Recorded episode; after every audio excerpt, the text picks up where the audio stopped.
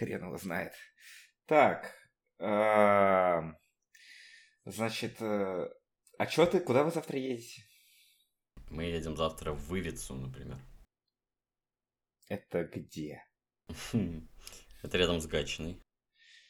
А зачем вы туда едете? Э, чилить, например. Ну, мы сняли, типа, коттеджик. А, Мы а, там на все выходные. Ну, то есть мы в воскресенье там, типа, поедем в город. Ну, одобряю, в принципе, да. Как бы, И я... О, кстати. ага. Сейчас ты поймешь, к чему я сделал хм. Короче, да, замес в том, что мы там договорились, э, что девицы там наши поедут э, в ленту, которая рядом с офисом, закупаться едой. Но алкоголь при этом каждый сам себе покупает. Ну, так Ага. удобнее. Ну, это классика. Да, и в понедельник я, значит, съездил специально в ленту. Кроме прочих дел, купил себе 8, 8 банок пива. Мгм. И мне говорят, короче, все свелось к тому, что завтра я поеду без пива и куплю в ленте пиво еще себе просто. Потому что за мной, типа, сюда никто не заедет, ну, к дому. А, можно притащить, э, ну, короче, по пробкам привезти в ленту свое пиво, которое я уже купил. Но тогда не факт, что я смогу его закинуть в багажник. Потому что девицы уже могут закупаться в этот момент, которые на машине поедут. Господи, какие сложные схемы. Но мне очень нравится, что мы перешли к теме пива. Добрый вечер, друзья! Блять! Я поскольку вижу волны, которые пишутся, у меня есть, у меня есть визуализация того, как ты обосрался этот момент. У меня тоже есть визуализация. Вот. Так вот, я пр- предлагаю, давай, знаешь, как сделаем? Добрый вечер, уважаемые слушатели. Подкаст «Дело дрянь» представляет вам первый выпуск, и он тесно связан с пивом. А ты неплох. И в чем же наша история, Костя, сегодня заключается? О чем А история заключается в том, что а, есть такой город Лондон, и в нем однажды случилось не очень обычное наводнение. А именно целый э, район города затопило пивом. Самым отвратительным пивом из всех возможных, потому что это портер, а портер я ненавижу. Получается, это было напивнение? А, никогда не думал об этом с этой стороны. Извините. Итак, э, 1814 год. Кстати, 17 октября. Уже очень скоро годовщина этого события, очередная. Э, Поэтому мы приурочим А подкаст. какого именно года еще раз? 1814. Да, Да, был сегодня- год назад писаться, был бы юбилей хотя бы. Ну, блин, Сева, мы тогда не были такими гениальными, чтобы записывать, записывать подкасты. подкасты. Да. Конечно. А сейчас самое главное, самое отличное время, чтобы записывать подкасты, потому что, блядь, у каждой собаки есть подкаст. В 2020 Я согласен. И поэтому наш первый подкаст посвящен не собакам, а коням. А точнее подковам. Потому что пивоварня, э, из которой вылилось все пиво, называется, называлась Хорши Брювери. А, Потрясающе. Да, Лондон отвратительнейший район, просто индустриальный Лондон, это самое ужасное место. Люди, мигранты приезжают со всех сторон, люди живут в, в мелких комнатушках, это хуже, чем коммуналки в сто раз. Люди живут в подвалах, ирландские мигранты работают... Но это не мигрант-шейминг, если что. Там просто, ну, не, не очень богатый район, поэтому он в целом засран. Он был засран, э, судя по всему, э, за весь период существования этого района. Он до сих пор Вот. засран. Не, сейчас-то Тоттенхэм. Ну, А. есть, да. А сейчас этот район ничего не добился. Да-да-да. Вечно второй. Никогда не будет первым. Значит, э, для того, чтобы понять, почему вообще пиво вылилось на улице, ну, нам нужно понять вообще, как производится пиво.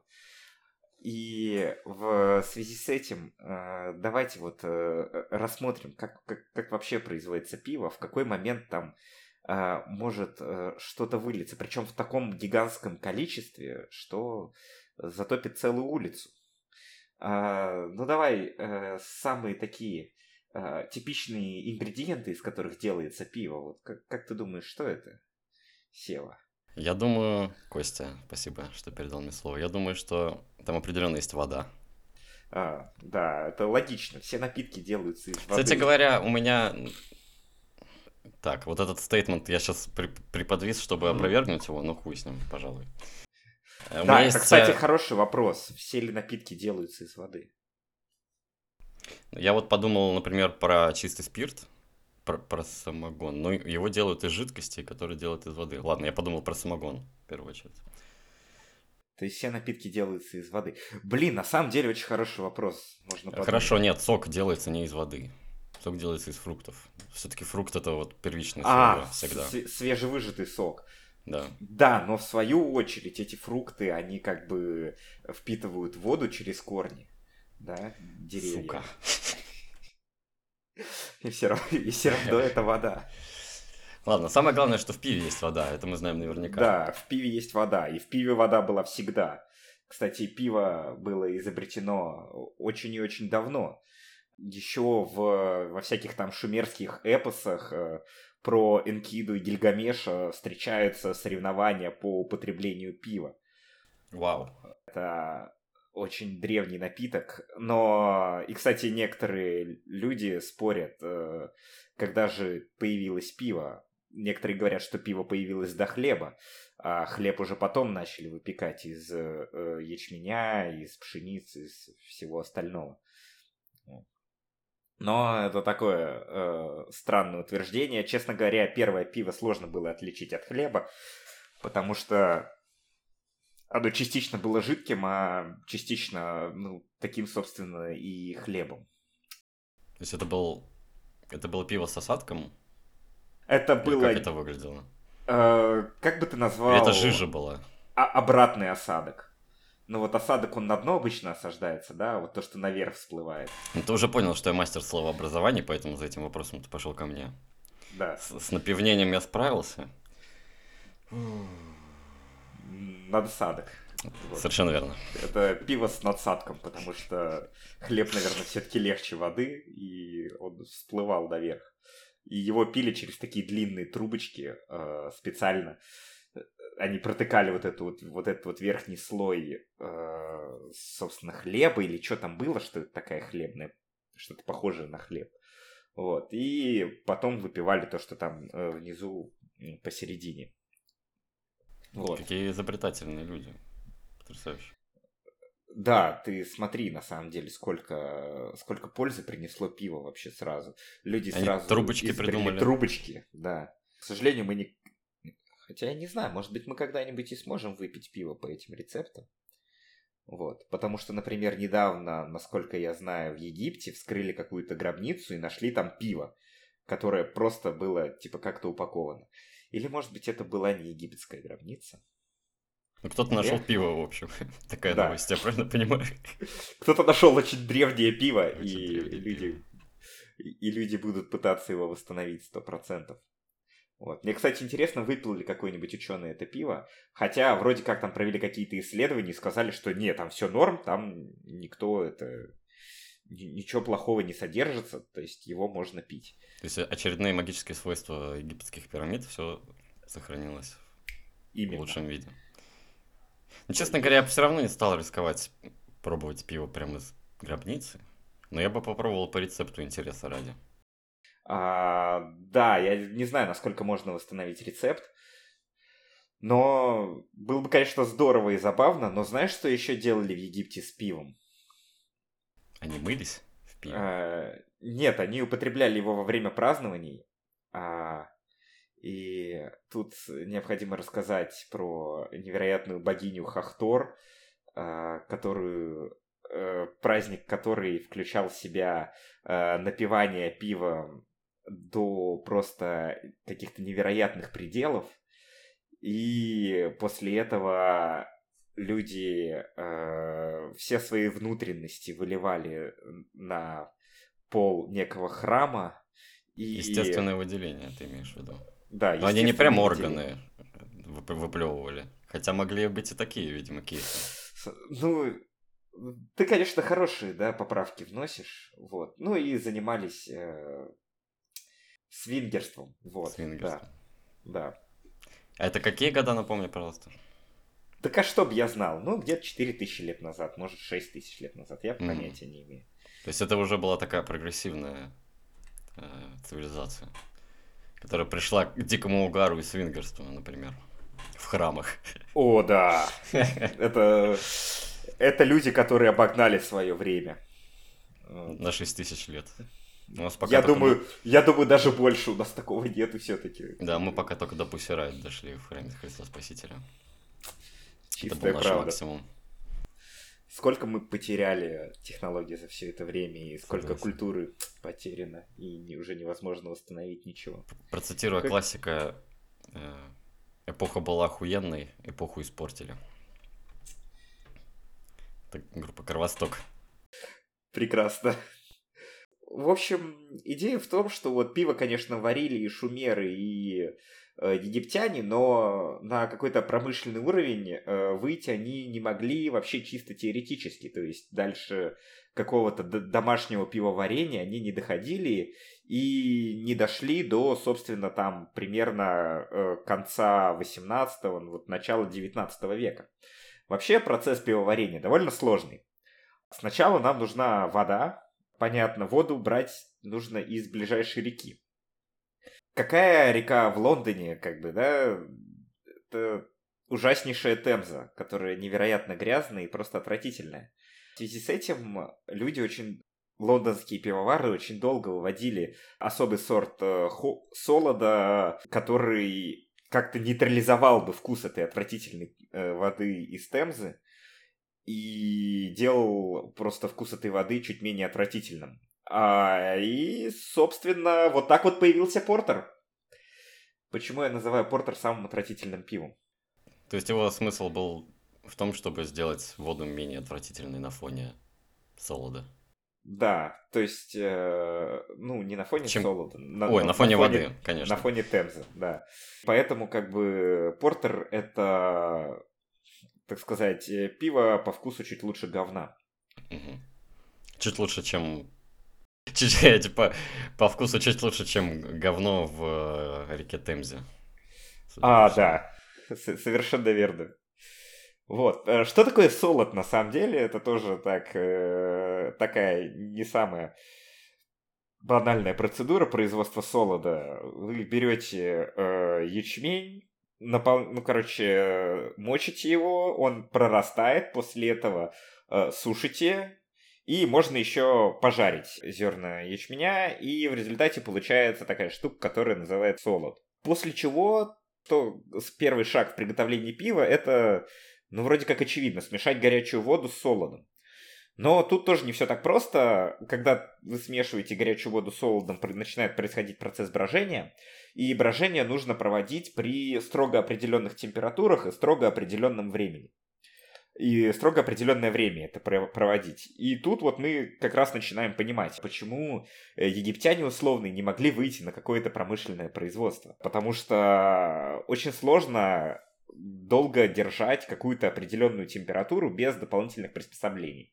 Собственно, э, после того, как у нас произошел процесс брожения, он происходит в таких гигантских котлах, гигантских бочонках, и это все выглядит просто ужасно, несколько раз промывается. Э, после этого жижу, которая остается после процесса брожения, переливают в специальный котел и добавляют э, хмель к пиву. Кстати, э, добавление хмеля это относительно недавнее изобретение, как раз примерно вот 17 э, века. До этого люди пили пиво без хмеля.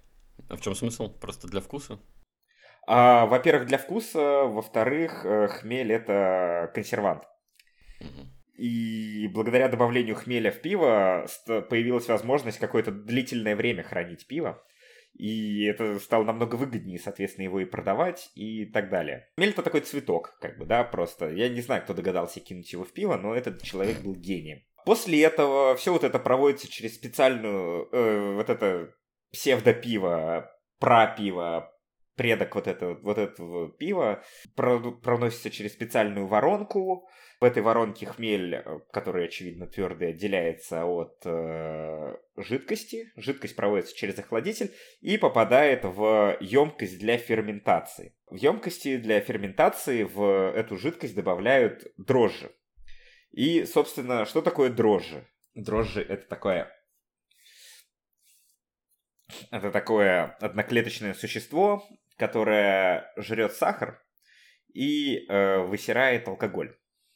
Ферментацию надо проводить при, при, снова при определенной температуре и довольно длительное время. Это время может варьироваться там от дня до недель или нескольких лет. И все это время нужно держать определенную температуру. Если его держат несколько лет, это признак того, что это пиво качественное, дорогое элитная. Слушай, ну, как бы формально да.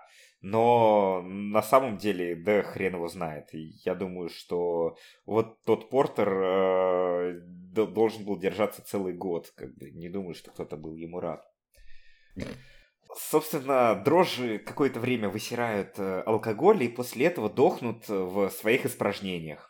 После того, как э, дрожжи умерли, процесс ферментации заканчивается, и пиво можно разливать либо по бочонкам, которые потом доставляются в пабы, в бары и тому подобное, ну, либо по бутылкам и ставить на полки в магазины. Вот. И, собственно, благодаря каким изобретениям можно было вообще прийти к этому процессу? Тут ты можешь сказать, что ты знаешь, что такое ареометр и зачем он используется. Да, я могу это сделать. Ты ну, это позволишь мне? Да, я позволю тебе э, рассказать, что такое ареометр. Ну, ареометр, по сути, это измеритель плотности жидкости. Такая шкала, которая... Она похожа на термометр, но она стоит вертикально в жидкость, которую ты опускаешь чаще всего, и останавливается она на определенном уровне, где на шкале можно увидеть, какого градуса напиток, который у тебя получился. Он используется в самогоноварении. И, судя Спасибо. по всему, в варенье пива то. Спасибо большое. По... Все, ладно, завалил. Продолжай. Не, совершенно правильно. Но тут суть в том, опять же, что плотность жидкости, она определенным образом коррелирует с э, количеством алкоголя в жидкости. И, соответственно, зная плотность, мы можем измерить содержание алкоголя. И, соответственно, мы можем взять какую-то часть ферментирующегося пива, и закинуть туда ареометр и понять, э, сколько там примерно градусов. То есть готово оно вообще или нет? Ну да. На основании этого примерно понять, да, на какого, в какой, какой момент э, ферментации сейчас происходит. А также термометр – это очень важное изобретение, которое позволило э, очень сильно масштабировать процесс изготовления пива, потому что, как мы видели, в большом количестве мест надо держать постоянную температуру. А держать постоянную температуру, не зная температуру, это ну, проблематично. Соответственно, термометр был изобретен э, Фаренгейтом в 1723 году. Ну, современный термометр. Ну и, соответственно, вот мы можем считать, что до 1723 года ничего такого промышленного существовать не могло. Это ртутный термометр был? Да, скорее всего. Я не могу утверждать с стопроцентной вероятностью, но я почти уверен, что это был ртутный. Я знаю, что сначала экспериментировали с водяными термометрами, но водяные термометры это, ну... Полный отстой. Ну, как бы не полный отстой, но когда тебе нужно... Когда тебе нужен столб высотой, там, я не знаю, 10 метров для того, чтобы измерить температуру, это как-то не очень эффективно. Да, я это называю полный отстой. Я бы не хотел таким температуру мерить. Да.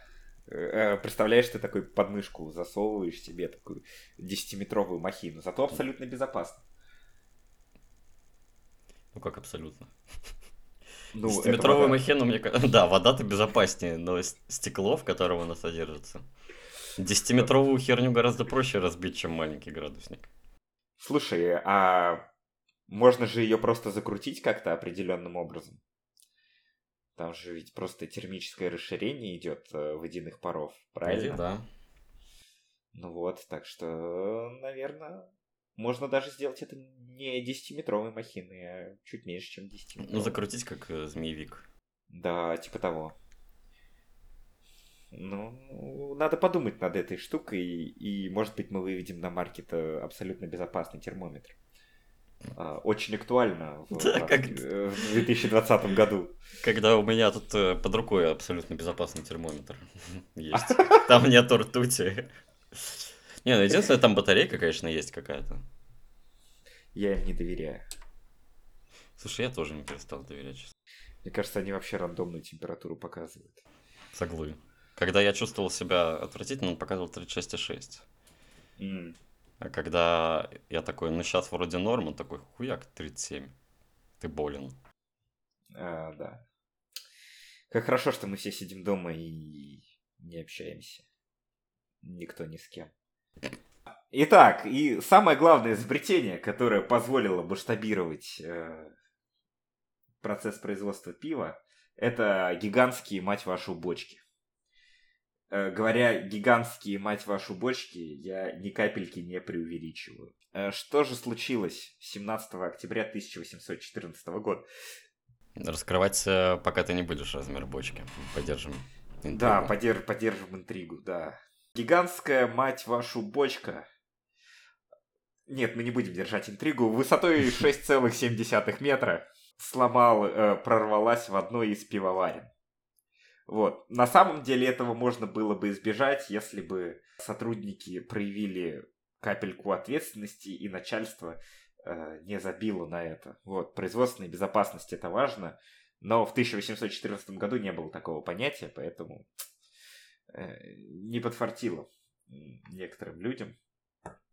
Примерно в 16.30 на одной из бочек в пивоварне Horseshoe Brewery съехало одно из 18 колец. Э, значит, э, бочки держались кольцами стальными. Как вот. они называются-то правильно? Обода? Обода, да, да, ободы. Ты, ты абсолютно прав, да. Вот. Кстати, каждый обод весил 8 длинных тонн. Эти прекрасные англичане с их прекрасными единицами измерения Блять, длинная тонна. Да. 8 длинных тонн это... Э, к сожалению, у меня не написано, сколько это обычных тонн, но предположим, что это 10 обычных тонн. Я не знаю, по-моему, там это 9 это коль- Кольцо 10 тонн одно только весит, ты хочешь сказать? Один обод? А, а, ну, давай посмотрим, как бы, да. А, у тебя была бочка а, высотой 6,7 метра. А диаметр этой бочки был 10,5 метров. Слушай, а ты... Ну, можем не считать, я загуглил. я не, нетерпеливый. Длинная тонна... Да, смысл вообще этой единицы измерения, ты знаешь в чем? Нет.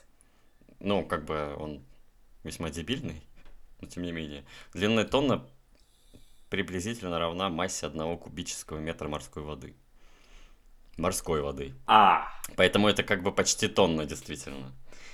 И весит эта история примерно 1015-1020 килограмм, если верить Википедии. То есть Децл больше нормальной, сука, человеческой тонны, которая чем-то не угодила британцам. Ну, смотри, британцы, в принципе, живут, у них там со всех сторон морская вода. Вот. Поэтому, ну, возможно, это логично. Ну, возможно. Нет, это все равно бесконечно тупо. Соответственно, один из ободов съехал, и это заметили э, в 16.30 17 октября 1814 года. Это заметил один из сотрудников. Этот сотрудник работал в этой пивоварне уже очень длительное время, он был таким ветераном. И он знал то, что, ну, обода съезжают несколько раз в год. Вот. И он посмотрел на это, у него оставался час до конца смены, и он пришел к начальнику, говорит, типа, чувак, э, ну, у меня час до конца смены, мне что-то в ломак это ремонтировать.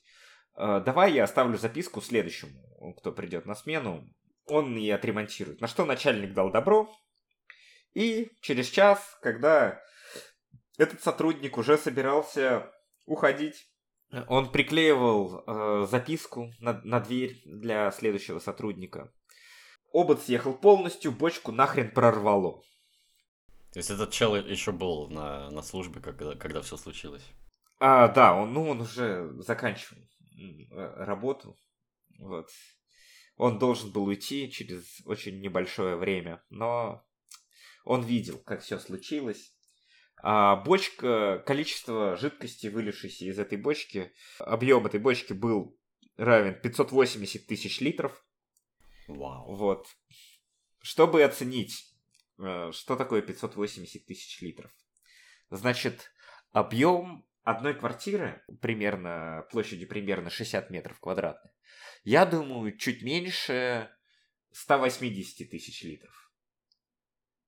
Вот. Соответственно, объем одной такой бочки был примерно как э, 3 60-метровых квартиры. Три двухкомнатные квартиры. Да. Примерно. То есть три этажа таких один над другим квартира стоит. Блять, это Да. очень много. Это чертовски много.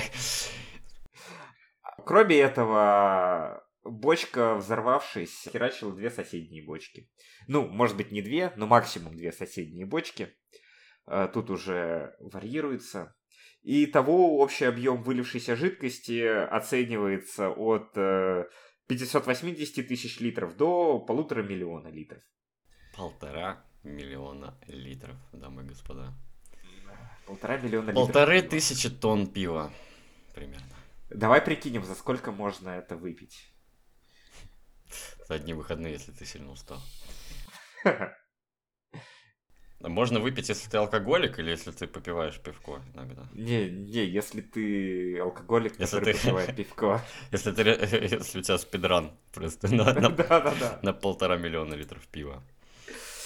Ну давай, короче, за один вечер мы можем высосать, ну, три с половиной литра пива нам уже после этого так себе становится. Сомнительные уже ощущения Да. наступают. Да, поэтому давай, три с половиной литра пива, это за один вечер. Теперь полтора миллиона мы делим на три с половиной. И мы представим, что у нас бесконечный запас аспирина, и на следующее утро мы, мы такие норм. Повторяем сегодня. Да, значит, это займет примерно 428 тысяч дней. Да, давайте на 365. Это заняло бы примерно 1174 года у нас. Если бы мы- 74 года. Если бы мы У каждый из день нас. бухали как свиньи. Ну, то есть, А, можно Нет, ну поделить можно на два. поделить на два, потому Да, что у нас мы двое, вдвоем да. все-таки будем этим спидраном заниматься. 587 лет. 587 лет. Но я думаю, мы не успеем. Да, я полагаю, что мы сдохнем. С каждым... Кстати, заметь еще, каждое следующее употребленное количество пива ускоряет еще твою смерть. Да. Тут, возможно, надо некий баланс искать. Такая Подоптимизить. Ага. Вот. Вообще, интересная задача, сколько пива можно выпить э, в течение жизни. Потому что здесь два фактора, которые друг другу мешают. Да. Когда ты ускоряешься, ты слишком мало времени себе остаешь, оставляешь до смерти. Ага. Да, философская задачка.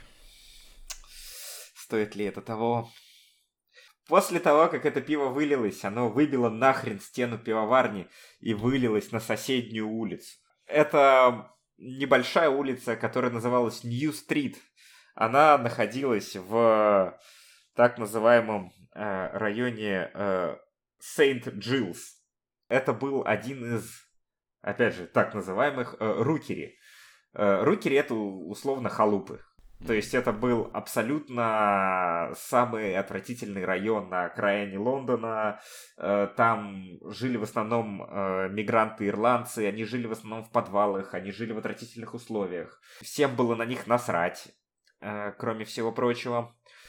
И вот в это место вылилось полтора миллиона литров пива. Ирландцы время зря не теряли. Правильно я понимаю? Если мы немножко поиграем, так сказать, с- со стереотипами. Бесплатное пиво, чувак. Целая улица бесплатного пива. Ты рассуждаешь ровно как газеты, которые вышли на следующий день. Ты э, все Устроишь на газеты, Россию один. все газеты э, обвиняли ирландцев в том, что... А, ну 8 человек умерло. И, соответственно, газеты начали писать. Они все сдохли из-за алкогольного опьянения. Они э, бухали просто как сволочи. А если что, это пиво было в процессе ферментации. А, и оно было температуры 26 градусов Цельсия, что ну, не самая приятная температура. Полбеды Шон Портер, еще и 26 градусов, господи. Да, это ужасно просто. Но зато 26 градусов это такая приятная температура, в которой можно плавать. Да. Не зря я сегодня вспоминал про э, плавание в Древнем Египте в пиве. Египтяне, может, и не плавали в нем, зато ирландцы. Ирландцы, да. Египтяне плавали в своей блевоте. Все-таки прогресс не стоит на месте, Да. Египтяне плавали в своей блевоте, ирландцы плавали в пиве. Ну, у них выбора особо нету. Не было. А мы в 2020-м плаваем в холодной воде э, летом, потому что нас отключают нахуй горячую. В общем, э, пиво затопило, полностью разрушило два ближайших дома, затопило кучу подвалов. В результате погибло 8 человек, в основном-то женщин, ну, это только женщины и дети, потому что, понятно, все мужчины в это время были на работе э, еще. Газеты на следующее утро сказали, что все они умерли э, из-за алкогольного опьянения, но это была неправда. На самом деле люди э, помогали друг другу, старались спасти и только потом бухали. Об этом... Некоторые ирландцы просто пошли в паб этим вечером и умерли. Я попали в статью. А, кстати, некоторые ирландцы выставили в своих домах э, трупы погибших. Вот. Э, что их заставило это сделать, мы расскажем чуть позже. Выставили? Да, они выставили трупы погибших в этом наводнении и собирали день, деньги за то, что люди э, деньги за то, чтобы люди посмотрели на них. Вот. И поскольку как бы всем было в основном насрать, то в подвале того дома до сих пор оставалось пиво. И в один момент э, в каком-то из домов, в которых выставляли это пиво, выставляли трупы погибших, провалился пол, и люди упали в пиво, которое было в подвале. Блять. Вот такая вот отличная история. Э, кто-то рассказывает, что при этом умерло еще два человека, но никаких подтверждений этому я не нашел. То есть это написано в Википедии, но в Википедии, видимо, насрать на источники. А, ни в одном из источников это не указано. Э, самое интересное, что заставило людей выставлять э, трупы своих родственников у себя дома и собирать деньги. А потому что пивоварня просто забила на какие-либо компенсации. Люди подали в суд э, с требованием компенсации жизни. Э, на следующий день приехала комиссия. Компенсации э, жизни? Да, компенсация жизни. Это, Комп... ну, я так понимаю, в Англии тогда воду пиздец были убеющие. Да. Хорошо. Ну, хоть жизнь, жизнь не получилось в суде отыграть. Ну, хотя бы бабки заработаем. В общем, люди хотели получить какое-то бабло, но они по итогу ничего не заработали. Потому что комиссия, приехавшая на место, сказала, что это было ни хрена не по вине пивоварни. Это было деяние Божие. Вау. И что раз Бог решил, что это пиво должно вылиться, то пиво вылилось. А ну, нахуя понятно... тогда вообще суд, если на все воля Божья? М? Это хороший вопрос. Ну, вид- да. видимо, Бог здесь немножко аффилирован, так сказать, капитализм, все дела. Mm, ну, тогда еще такое себе капитализм был все-таки. Тогда просто всем было насрать на ирландцев, на а. самом деле. Вот какой ответ. То есть, как бы, все эти иммигранты, это был очень неблагополучный район. А, там в основном, основной бизнес в этом районе это был э, публичный дом. Э, вот. И вообще говоря, этот район э, некто, некто, кого зовут Томас Бимс, описывает примерно так. Сент-Джилс это условия в Сент-Джилсе это самое, одно из самых низких, при которых, в принципе, возможна человеческая жизнь. А также там проповедуется самый низкий английский язык, который в принципе возможен. Вот, поэтому как бы всем было насрать на тех людей, которые жили в этом районе. И поэтому пивоварня пострадала от божьего деяния. А значит, что надо сделать? Ничего, просто оставить как есть. Нет, возместить им убытки. Пивоварня. Пивоварня. Точно, пивоварня У же не- пострадала. У нее же пиво пролилось, ты чё? Черт возьми, да, я совсем забыл. Я просто на фоне истории о погибших людях, которым ничего не надо возмещать, совсем забыл, что есть пивоварня, которой нужно вернуть деньги. Да. А, Соответственно, только благодаря этому пивоварня выжила. Существовала там э, еще несколько десятков лет. Э, После этого эта пивоварня переехала куда-то в другое место, то ж- тот район, в котором все это происходило, э, снесли и построили на нем театр Доминион. Поэтому, если вы будете в Лондоне, заедете в Тоттенхэм, подойдите к театру Доминион и возложите Зажите цвет- цветочки, конечно. цветочки, да, за те восемь ирландских погибших. Да, потому что мы, ирландцев, не так сильно, видимо, ненавидим, как э, правительство Англии в те времена. Пивоварня существует до сих пор, мы можем ответить их видоизмененное пиво. Потому что, очевидно, технологии поменялись, но есть ли это пивоварня сейчас? Э, Эта пивоварня уже не существует, ее купила какая-то другая компания. И после этого та компания обанкротилась, насколько я помню. Rest in peace, Horseshoe Brewery. Э, Rest in peace. э, Ну, хотя бы те еще Irish. мудаки, поэтому я не сожалею. Ну что, какая мораль этой истории? Э, Производственная безопасность хорошо. Бог плохо, потому что он заставляет взрываться. С бог! Вот. Столько пива пролил. Я думаю, что мораль любой истории будет в том, что производственная безопасность это хорошо. Но не каждый, что бог это плохо. Иногда мы будем опускать этот пункт. Э, Скорее всего, всегда. Вот. Но... Итак, дамы и господа, это был подкаст «Дело дрянь». С вами были Сева. И Костя. И мы, возможно, еще когда-нибудь с вами встретимся.